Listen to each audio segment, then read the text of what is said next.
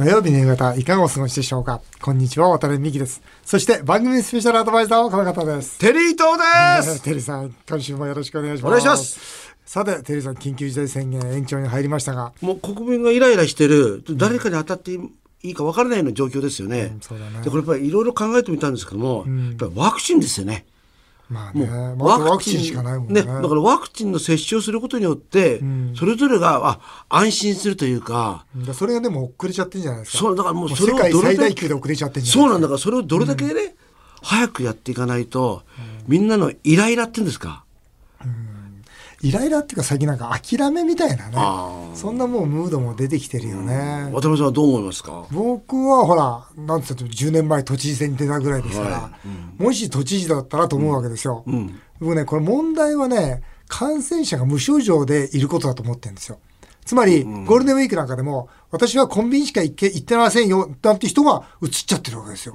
だからこれ飲食がどうだとかいう問題じゃなくて、僕は問題は感染者が無症状で本当にたくさんいるということだと思うんですね。だからもともと僕が言ってたように、わからない。だから抗体検査をどんどんやって、そして抗体検査で陽性が出たら PCR 検査やって、とにかく僕はその、かかってる方をどうやって見つけていくのかっていうのが一番大事なポイントだと思うんですね。それと、やっぱこの対策として、本当に人の流れを収めるんだったら、抑えるんだったら僕はロックダウンしかないと思うんですよ。人の流れを抑えないんだったら感染防止なんですよね。感染防止ならば、感染防止の、例えばお店ならば何何メートル空いてたらいいですよとか、感染防止をしたところから完全に経済がこう回っていくような形を取りながら、なおかつ同時進行で、そのよ陽性の方を探しながら、同時にね、東京都って、まあ、実際僕が東京都知事出た時にいろいろ調べたら、本当にそのスウェーデンだとかね、ノルウェーに匹敵する、それ以上の国なんですよね。だからそれだけ力あるとしたらですよ、同時にワクチン工場を作るとか、病院を作るとかいう形で、大胆な、要するに国に頼らない手を打っていくべきだと思いますよ。都債を出せばいいじゃないですか。国がこれだけわけわからないぐらい国債出してるんだから、都債出せばいいじゃないですか。僕はそういう形で、本当にこの東京都を経営するという視点で見ていったら、打つ手はたくさんあると思いますね。今、小池さんのやってることは僕は全く納得できないですね。うんこんなメールも来てます。はい荒川区の芦沢さんです。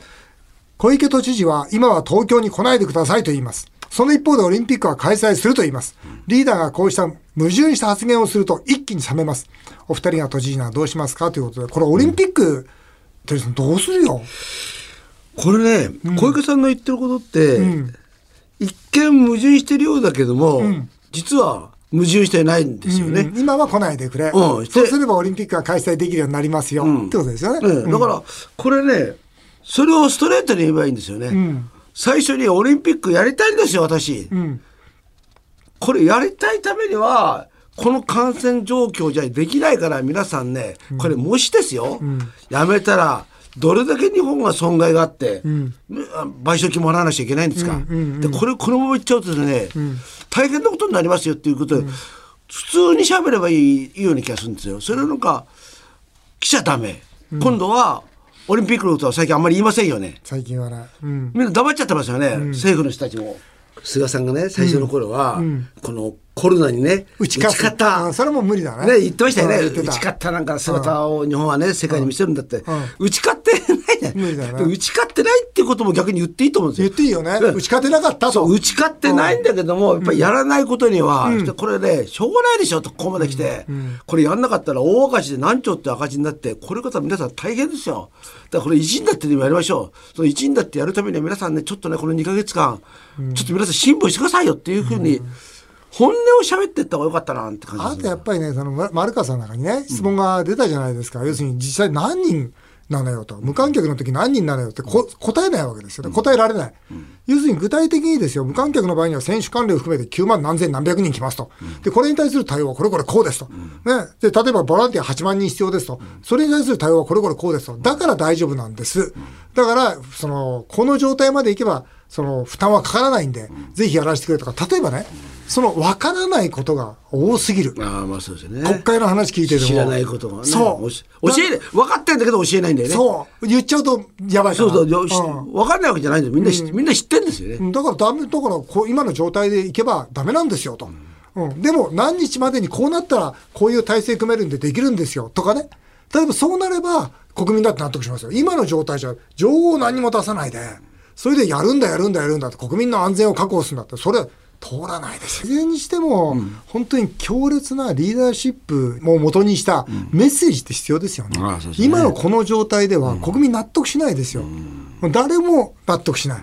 うん、だから本当にね、ここはもう本当にこの、もうだってあと2か月半ですよ。そうですもう、うん、だからもうここでリーダーシップをバカーンと発揮してもらいたいなと。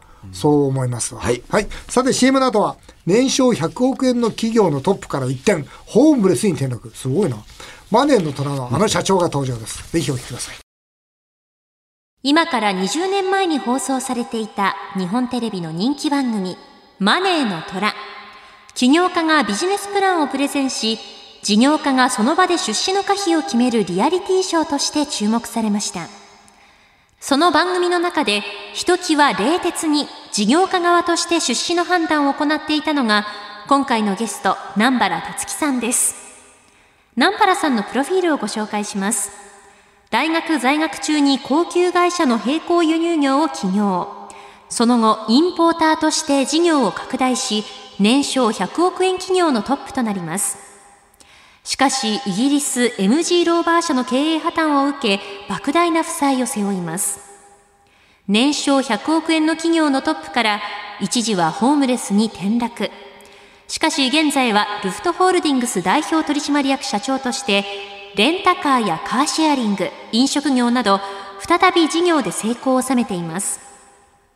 借金100億円からの脱出、地獄の危機を乗り越える逆転発想経営術など、著書も多く出版し、最近は YouTube でも活躍されています。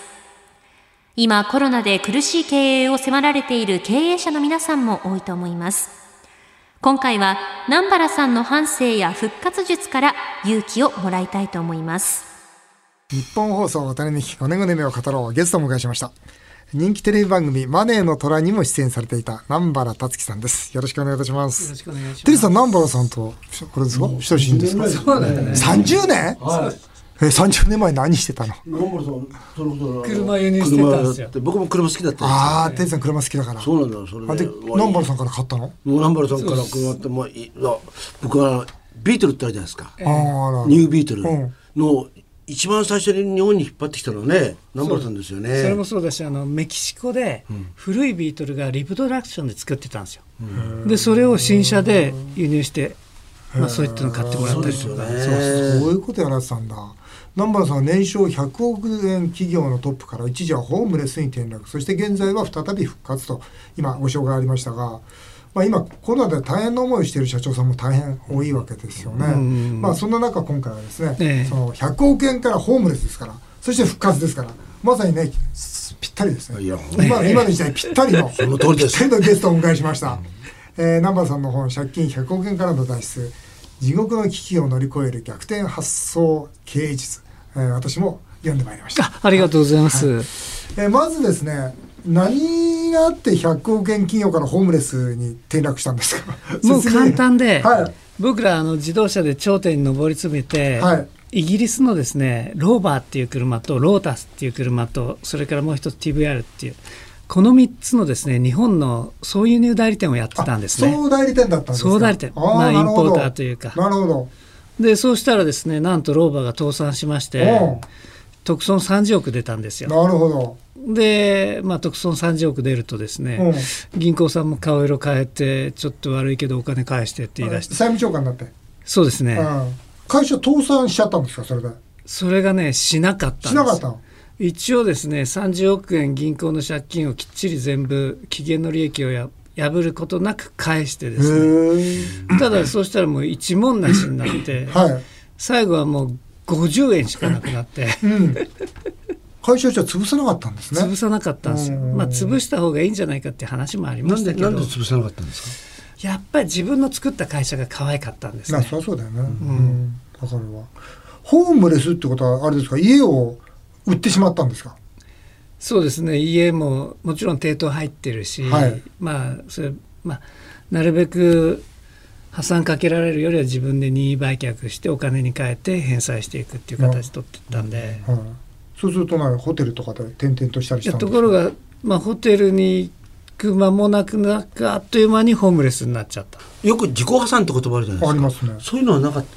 いや自己破産はやらなかったんですね。それどういうどうしてやっぱりもう一回踏ん張ろうと思ってたから。で今の会社っていうのはその時の法人と同じ格同じなんですよ。あそれは素晴らしいだから創業もう40年は経たないですけど30何年、うん一応銀行の役目は一回も遅れたことないです。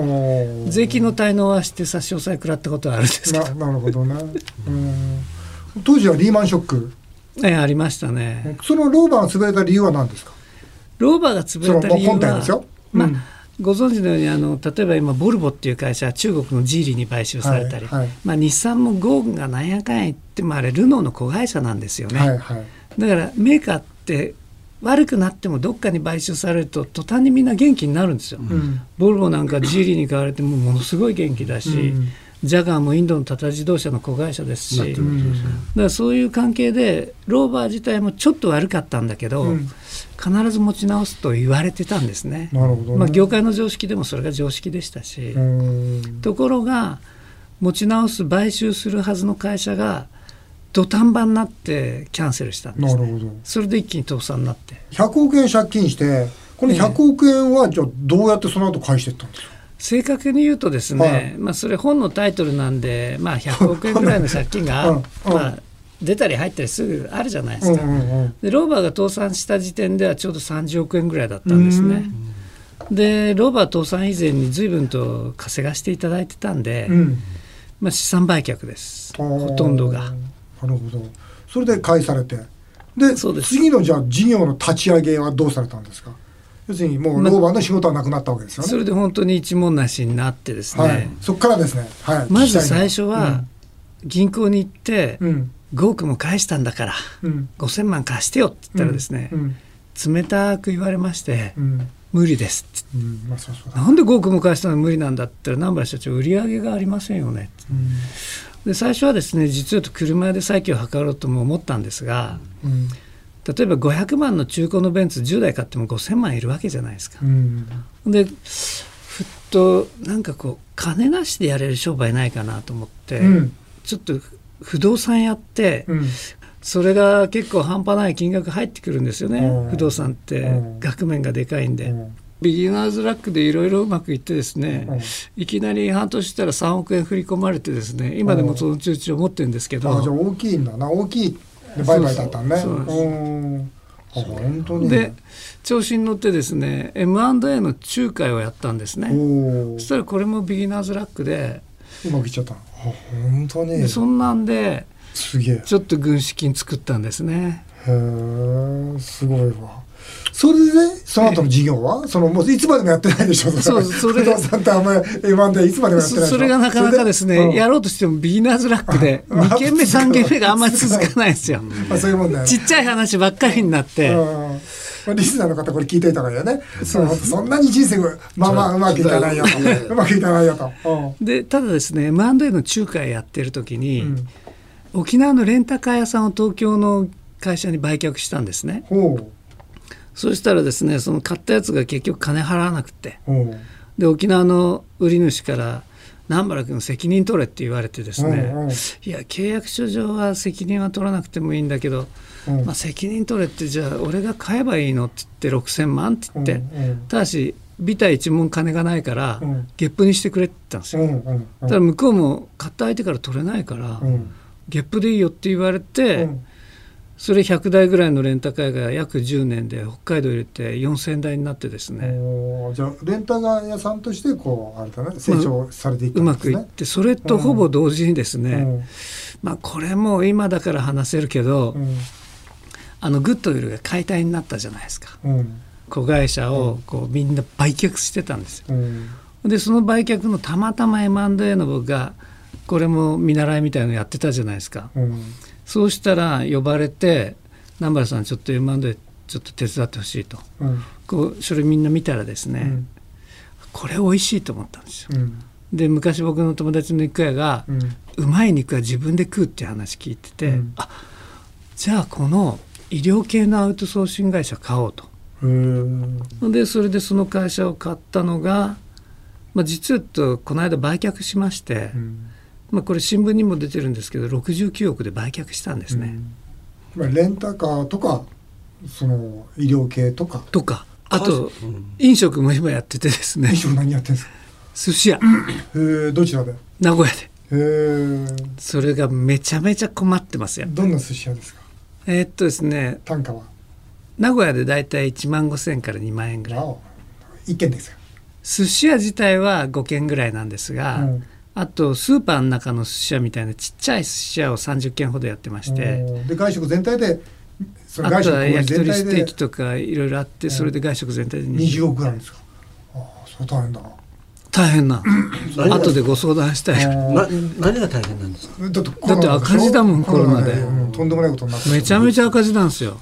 これ今ねたくさんのその、まあ、コロナで今本当に苦しんでいる方がいらっしゃるんですが、えー、南原さんからその皆さんに対するまあメッセージ、うん、まあこういう苦しい時はあ俺もホームレスになったけど今こうだよとかなんかそうアドバイスをぜひいただきたいんですよ。なるほど、うん、まあ今回のコロナに限って言えばですね、うん、僕ちょうど昨日アメリカの友達から電話もらって日本のレストラン買いたいって言うんですよ。うん、で彼らもそれなりにコロナで耐え抜いてきたと。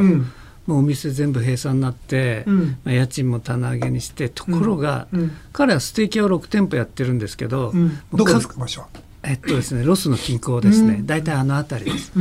でなんとですね今過去最高売上を上げてるって言って、だからこれからアメリカは飲食バブルが来るから、逆に日本の飲食ちょうどへこたれるだろうと、うん、彼らにしてみりゃちょうど3か月前ぐらいで売り物がいっぱいあるはずだから、うん、日本の飲食買収したいっていうんですね。なるほどね。だからまあ、皆さんにそのコロナでへこたれてる人に言いたいのは、このリバウンドは必ず来る。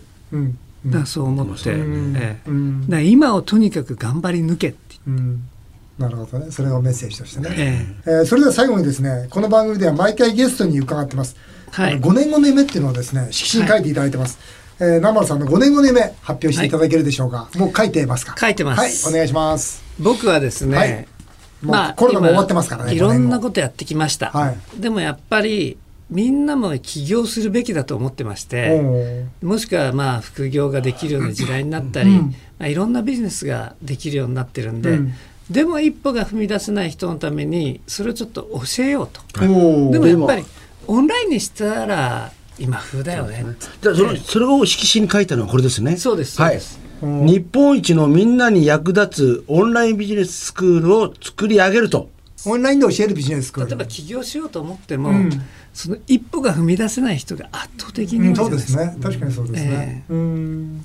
いいじゃないですか。じゃあビジネススクールを作ってということで、えー、今回のゲストは借金100億円から脱出された南原達樹さんでした、えー、南原さんには来週のテリーと大社長への道にも引き続き出演していただきます。よろしくお願いいたします。はい。よろしくお願いしますさあ続いてはメールを紹介させていただきます中野区の高級時計店経営の55歳の方ですえー、渡辺さんの BS のテレビショッピング見ました。はい、ありがとうございます。やってますね。トークが上手で注文したいなと思いました。うん、ありがとうございます。例えばあれが1000万以上の高級時計でも買いたいなと思えるトークができますかってこれどうですか？僕ね、考えたんだけど、うん、あのー、まあ、BS ややらせてもらってね、うん、やっぱ商品に惚れ込むことが絶対大事だと思うんですよ。絶対的に商品が自信がある。それと、お客様に喜んでほしいな、このお弁当を食べてみんな元気になってほしいなって、その思いで喋ってるんですよ。だから多分の、その、注文したいなと思っていただいたと思うんですけど、その理屈から言うと、例えばですよ、2000万の価値がある、すごくいい時計があって、多分1000万でこれ買ったら、その人がすげえ喜ぶなと思ったら、僕、売る自信ありますね。でも500万のものは僕は1000万で売る自信ないですね。うん、うん実際やってみて反応どうですか？あおかげさまでね、大体、テリーさん、あれ、3分のその番組なんですよ。あれ、どのぐらい反応があったら成功って言うと思います？いや、わからないです。電話が大体10本ちょっと乗れば、なればですよ、大成功なんですよ。だから要するに3分で10、10何件の、まあ12、3件のオーダーがあればそれでも大成功なんですよ。それが今平均40本ですよ。ほら！これは来てますよ。嬉しいね。嬉しい。もう本当に嬉しい。もうね、今までね、関心は持ってたけど、まあこのテレビショッピングをきっかけでみたいな方が一番多いんですけどね。本当嬉しいですわ。でもさ、最近僕思ってんだけど、あれずっとやるかと思ってんの。でちょっと今うちの社員から反感食らってるんですよなんで？だってずっとやんなきゃいけないんですよあれもういいじゃないですか1回でどう？言ってる意味がまた分かんないんだから 何言ってんの？それが大事なんですよ。それ大事なの？ジャパネットのね、高田さんなんかずっとやってたじゃないですか。それ、だって通販の会社さんだから、僕ほら違うから。いや、でもそれはそんなことないですよ。やった以上は、一緒ですよ。うん、あ、そう。そういう気持ちで見てる人は見てんだから。あ、そう。そりゃそうですなんか僕は、僕の、じゃなきゃダメな仕事はいいけどって、なんか、なんか、なんていうの？女優が裸になりたくないっていうなんで違う？違う違う違う何自分がそれさ違う。もう何もう何が女優が裸とか。そんなもんじゃないです。そそんなもんじゃないもうもう一生懸命やってくださいよ。そんなもんじゃない、うん、もう、はい、少なくともね、はい、3年やってください。え？3年 ?3 年。マジで言ってます？少なくともそそうすると多分、うん、1年目変わったぐらいでああの考え方間違えてたなとかあ2年前とあそうかこういうふうにやればいいんだなっていうふうにあっていうふうに自分の中で渡辺さん絶対成長すると思う。あそう。うん。なんか物ってすごい俺結構古いとこがあって石の上にも3年ってあるじゃないですか。あれすごく当たってるなと思うんですよ。天才プロデューサーのゼリーさんが言うとなんかすげえ説得力あるな。でしょ、ね、全然説得力あるもうだから絶対3年心動きましたよ。もう一回やろうか やってください3年ラジオネームのタマプラーザの秋吉久美子さん先日ラジオで今度私に会ってみたいと言ってくださってありがとうございます。もし私が秋吉久美子にの美人だとして、渡辺さん、テリーさんと腕を組みデートしている時、偶然奥様と出会ったらお二人はどうされますか、うん、僕はないよな。今回腕組んでデートしないもん、秋吉久美子さんと。いやだってもしってかもうしないじゃなくてもうもう何言ってんの？もしそういう想想定で、ね、想定だったらどうしますか何子供みたいなこと僕しないもんって。言ってるよはどうするんですか？奥さんの方あの人知らないって。あのおばさん知りませんよ私って。だって向こうからは言ってくるんですよ、ね、何やってんのあんたってどちら様ですか？ど、どちら様ですか？つって逃げ、逃げまくりますね、とりあえず。いやいや、怖いな誰だったんでしょうね。あっという間にお時間になりました。はい、以上、メール紹介でした。テリータさん、また次回もよろしくお願いいたします。お願いします。日本放送渡辺美希5年後の夢を語ろう。この番組では、リスナーの皆さんのメールをお待ちしております。メールアドレスは、夢 5-1242.com。